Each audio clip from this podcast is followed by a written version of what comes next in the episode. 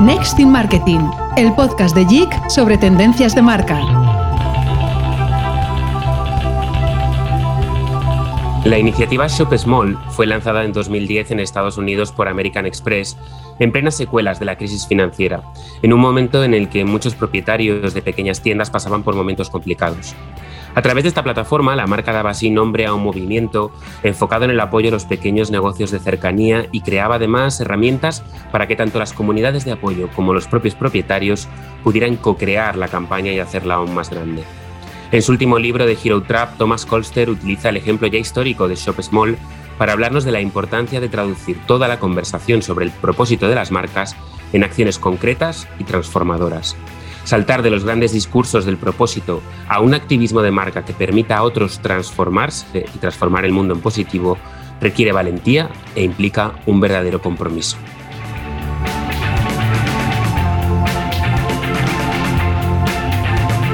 Hola, bienvenidos.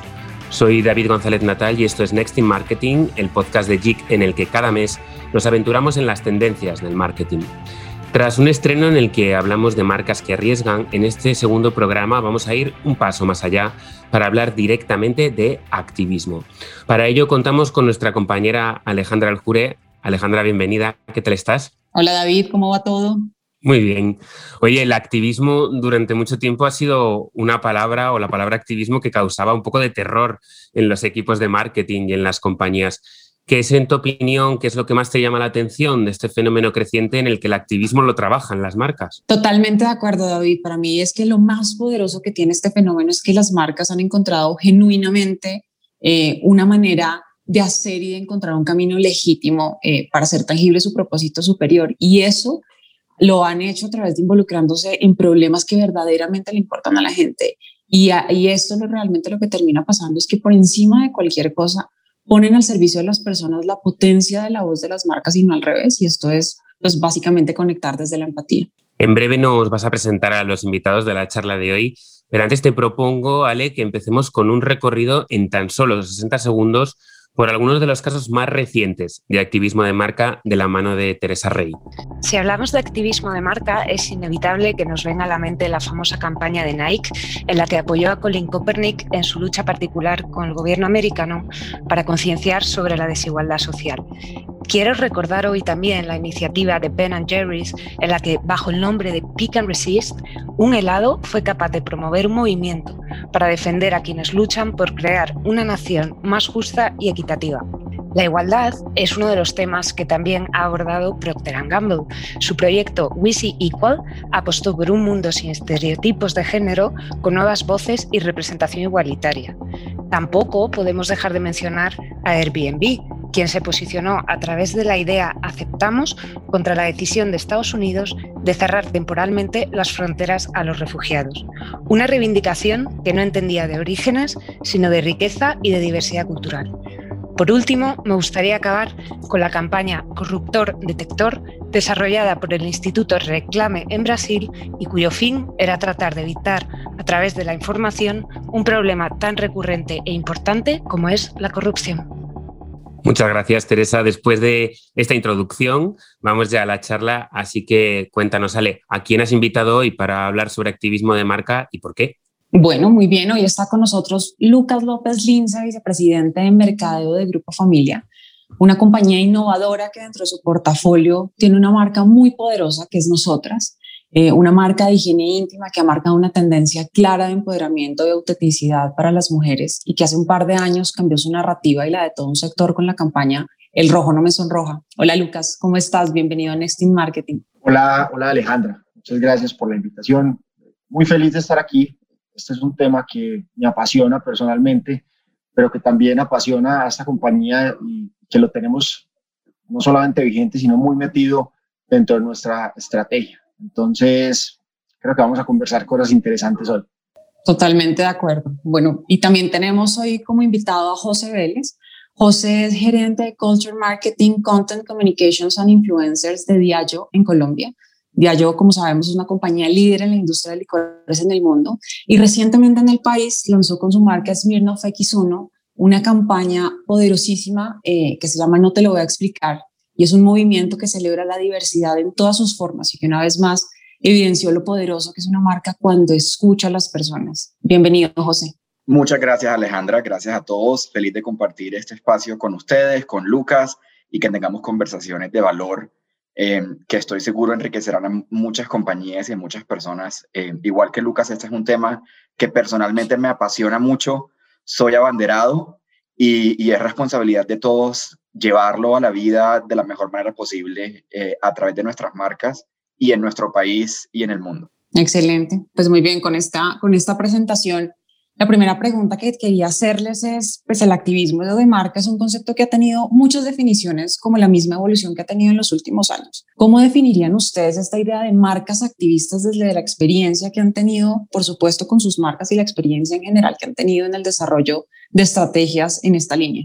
El, el activismo yo creo que es algo que va evolucionando en la medida que las marcas se dan cuenta que tienen que conectarse de una manera más fuerte y más real con sus consumidores y que no estaban o no, o no vinieron al mundo simplemente para impulsar la venta de un producto, cuando las diferentes marcas o las compañías que tienen marcas poderosas se dan cuenta de eso y empiezan a, empujar sus marcas mucho más allá de esa estrategia de ventas o de mostrar el producto de la mejor manera posible, pues no solamente empiezan a mostrar mensajes distintos, sino que empiezan a ver que la conexión con el consumidor y con digamos, la sociedad en general se vuelve muchísimo más poderosa. Y ahí empiezan a nacer eh, lo, que, lo que se llaman marcas activista. Más tarde pues vamos a entrar un poco más en la conversación sobre nosotras. Esta es una marca que nació en Medellín, Colombia en los años 70, como un pequeño emprendimiento.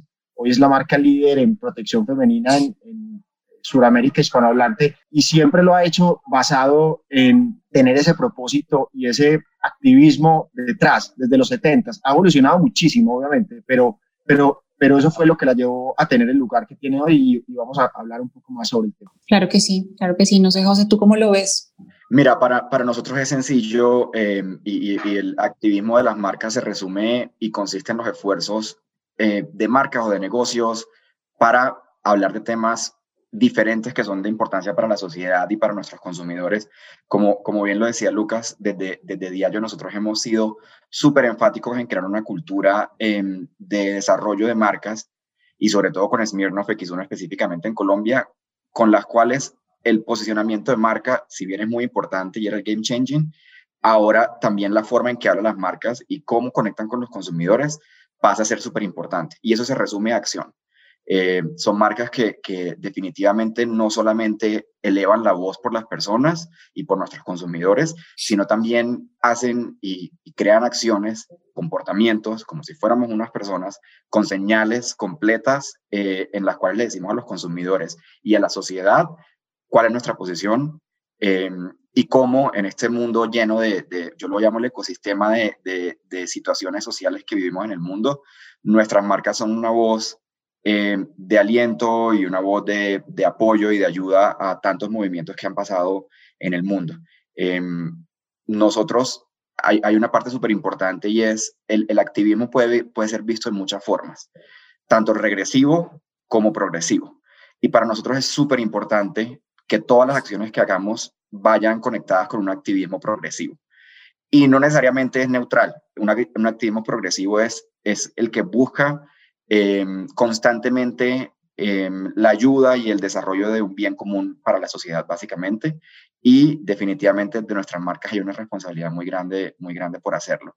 Em, para Smirnoff X1, esto fue game changer, eh, entender que una marca en la industria en la que trabajamos pueda decir, yo hablo de, las diferencias, las celebro y no tengo que dar explicaciones a nadie por eso vivimos y celebramos en ese ecosistema eh, con el resto de las marcas y con nuestros consumidores, específicamente nuestro target consumer, que son de 18 a 25 años.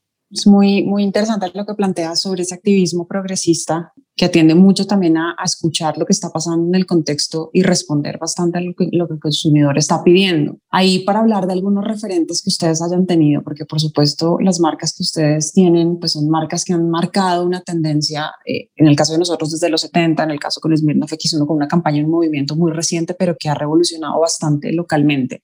Pero ¿qué otros referentes han tenido ustedes eh, que sumen en esta visión de, de marcas activistas? Pues al, al, al, ser, al ser nosotras una marca que, que busca empoderar a las mujeres, que, que su target está ahí en, en, esas, en esas mujeres que, que, insisto, por allá en los 70 imagínense, imagínense el montón de tabús que había alrededor de la menstruación, lo difícil que era hablar de eso, lo difícil que era que los hombres, digamos, entendieran con tranquilidad lo que le pasaba a las mujeres en esos días.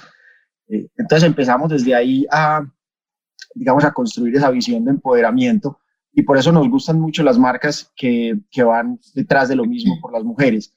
A mí personalmente me gusta mucho lo, que ha hecho Dove por desmitificar la belleza.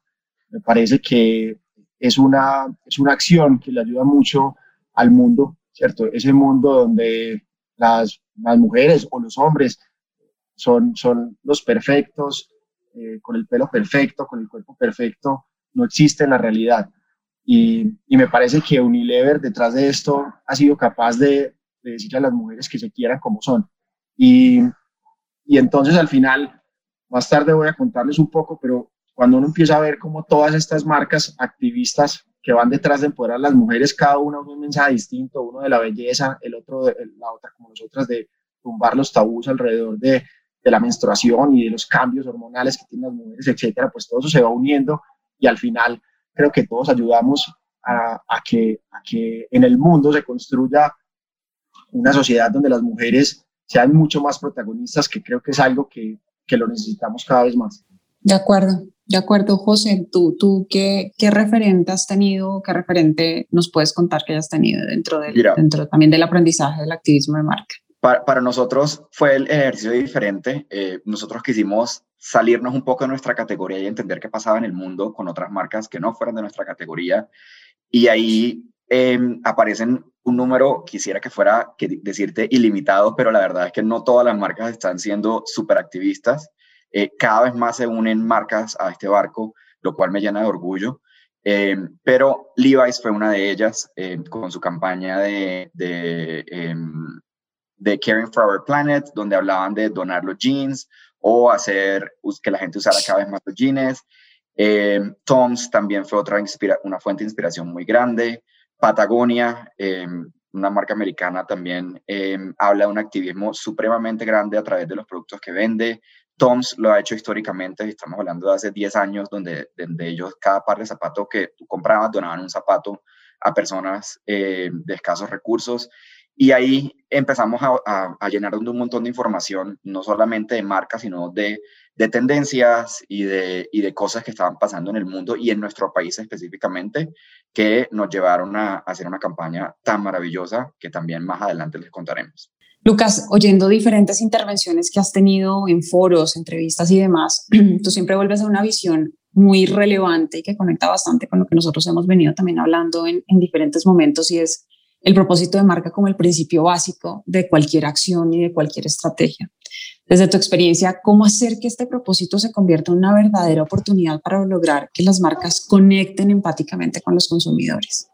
Yo quiero contar aquí un poco de, mi experiencia personal y cómo, cómo esto ha servido para ser capaz de poner el propósito en un punto distinto. Digamos que mi, historia y mi, y mi background no, no está tan relacionada con el marketing, terminé full metido en el marketing, está mucho más relacionado con la estrategia.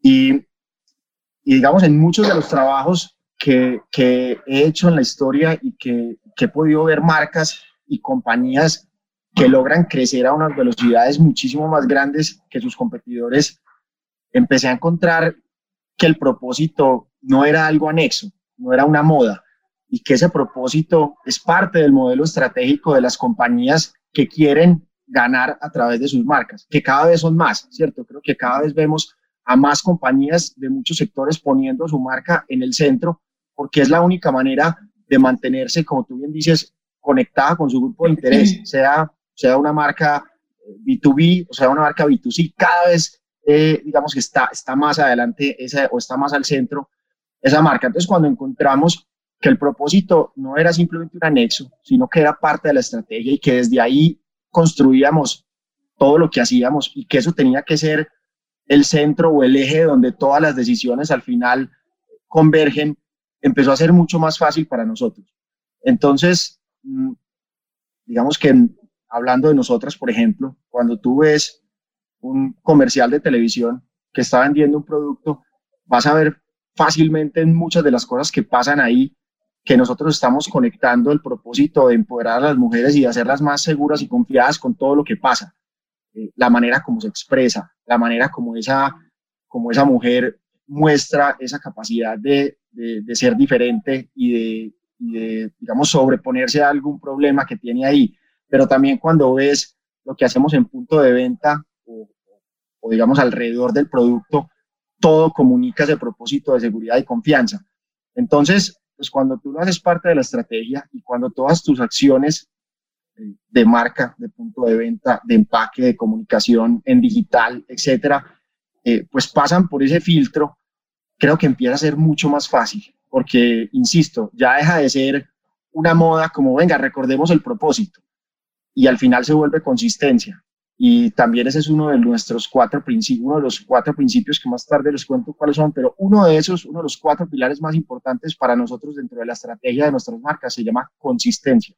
Entonces, esa consistencia estratégica a través del tiempo, con el propósito puesto como un filtro de todas las acciones que hacemos, al final hace que sea fácil eh, lograrlo, porque todo el mundo entiende que ahí tienen que llegar las cosas que hacemos.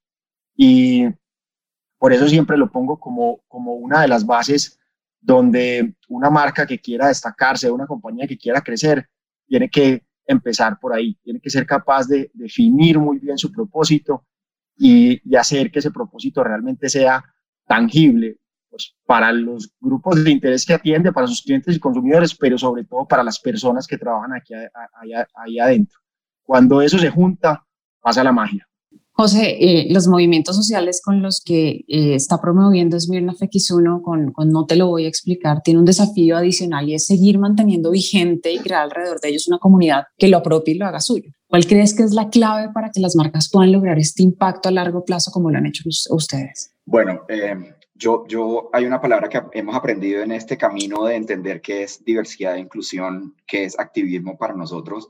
Y, y fue un trabajo casi que antropológico, le digo yo, de entender y destilar en colombiano qué significaba diversidad e inclusión.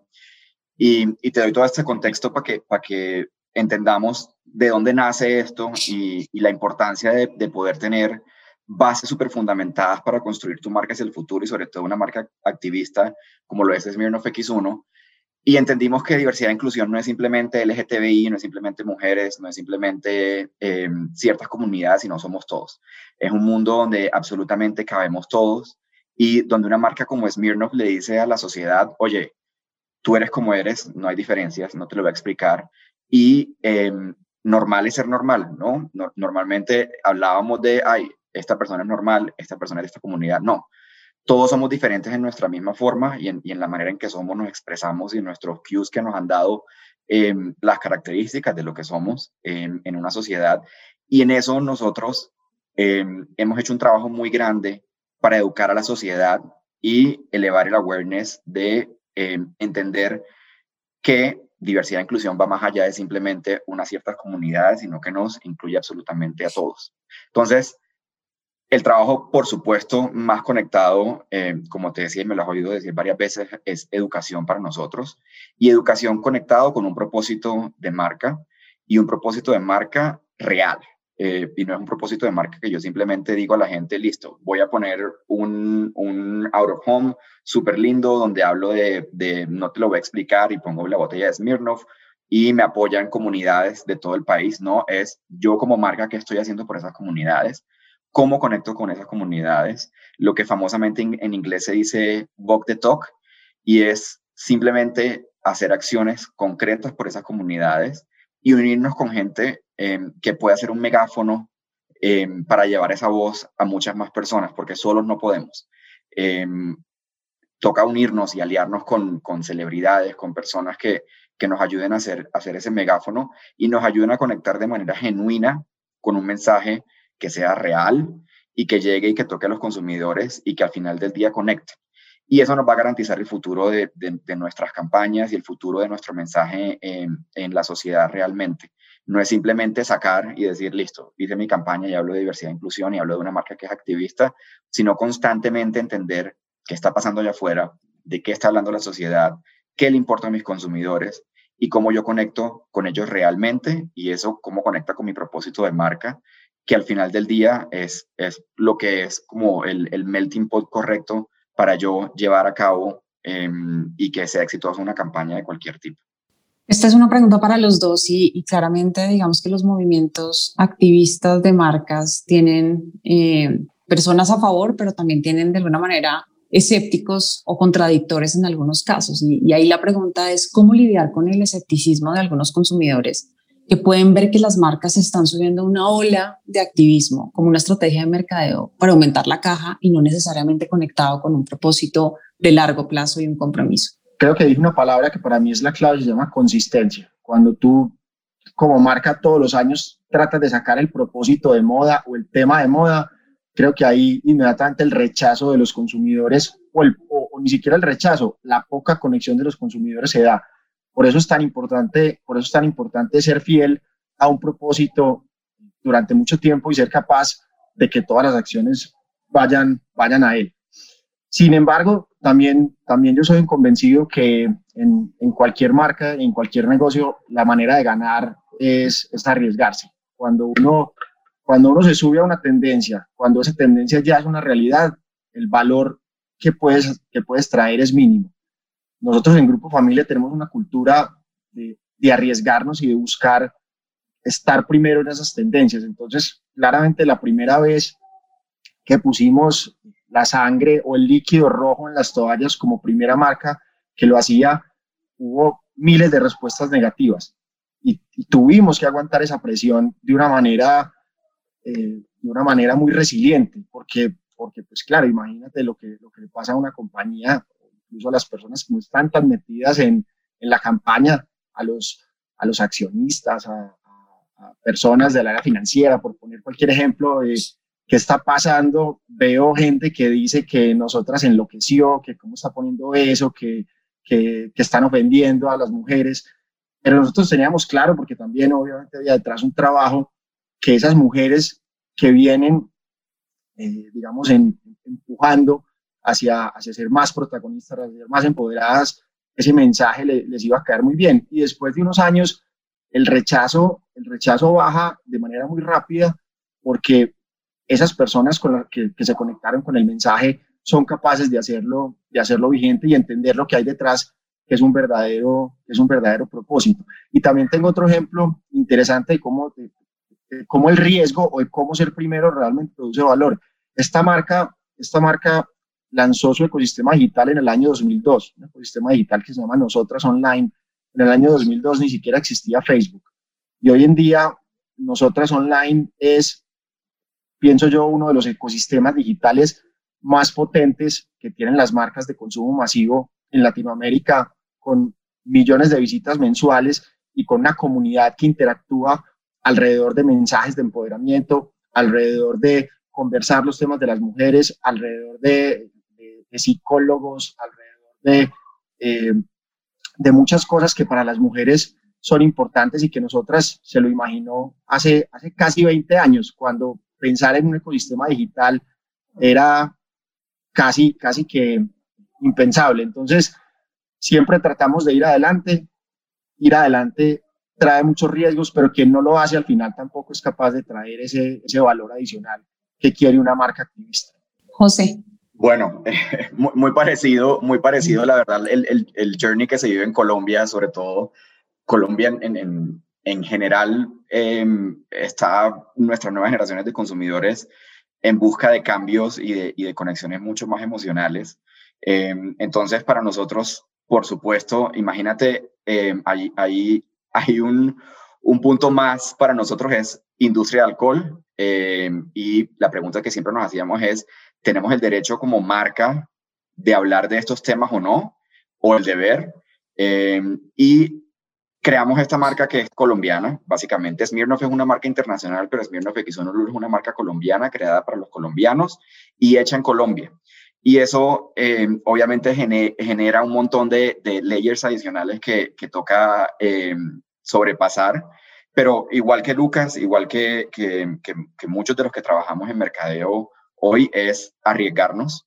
Eh, y yo lo llamo riesgo calculado. El riesgo calculado es para nosotros entender dónde podemos estar, con qué mensaje podemos llegar y saber que van a, que, van a haber consumidores o personas que van a estar en contra de nosotros cuando sacamos nuestro, nuestro primer comercial eh, junto a nuestro embajador de marca que era Maluma. Teníamos dos mujeres besándose en la mitad del comercial eh, en una pasarela hay una persona en silla de ruedas y obviamente en algunas redes sociales grupos de comunidades decían, Dios, ¿cómo van a sacar en un comercial dos personas besándose?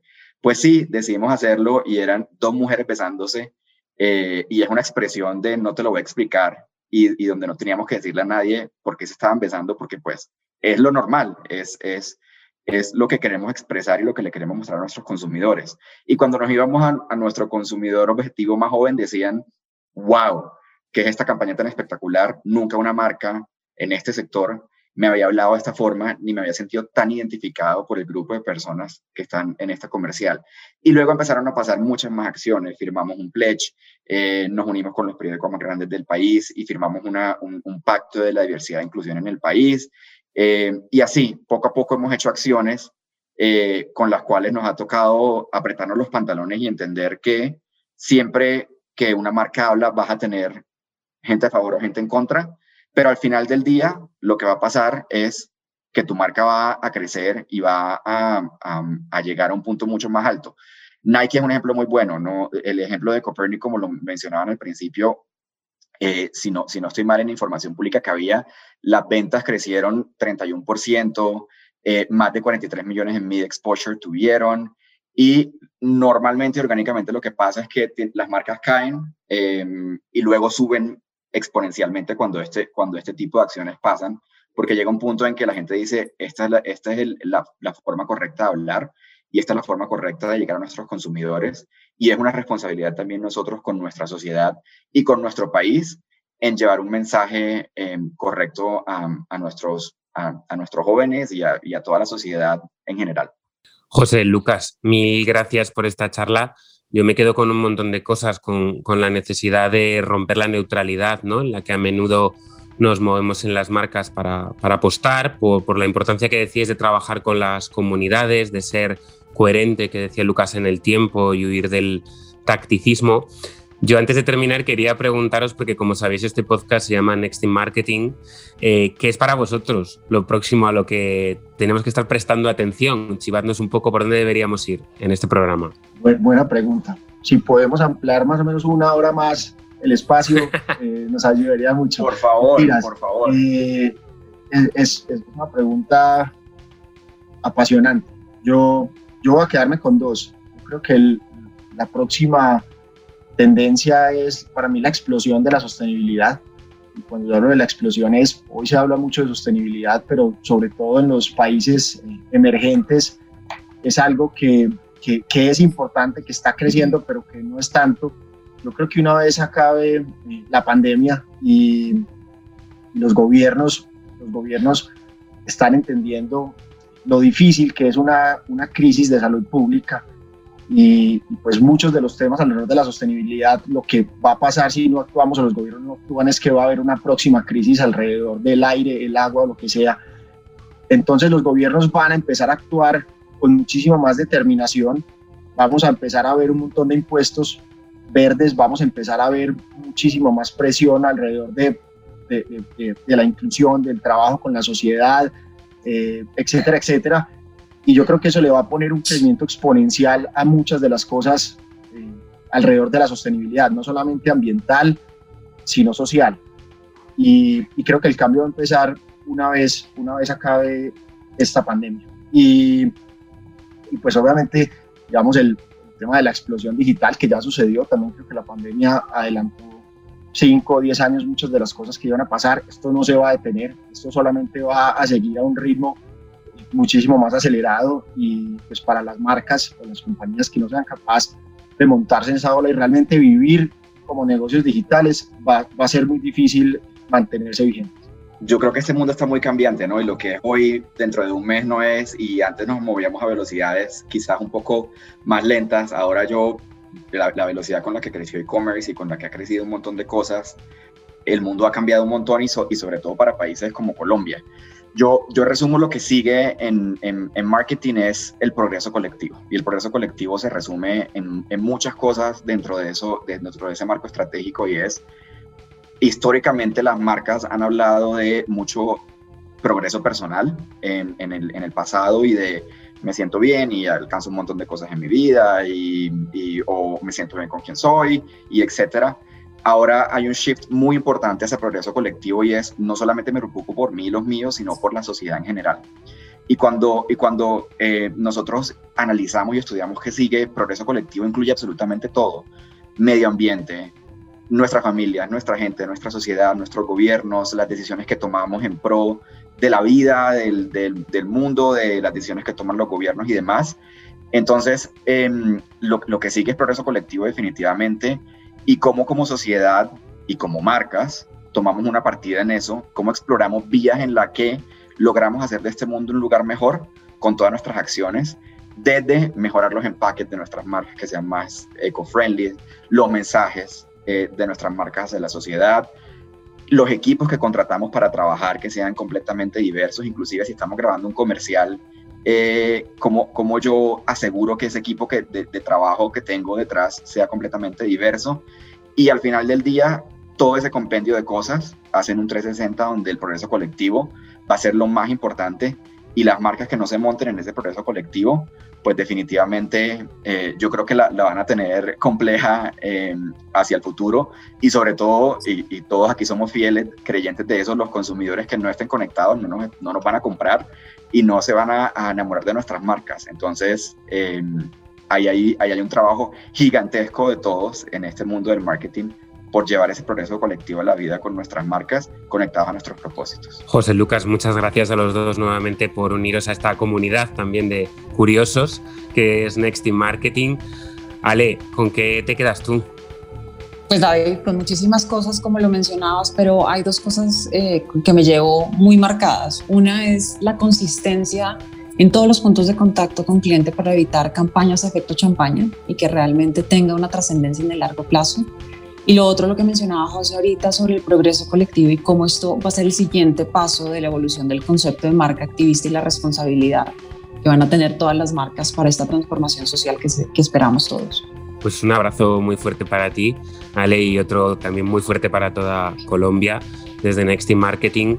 Y para todos los que nos escucháis, si queréis saber más sobre marcas activistas, tenéis muchos más artículos sobre este tema en www.nextinmarketing.llorenticuenca.com. Os esperamos el próximo mes en un nuevo episodio y con una nueva tendencia. Un abrazo.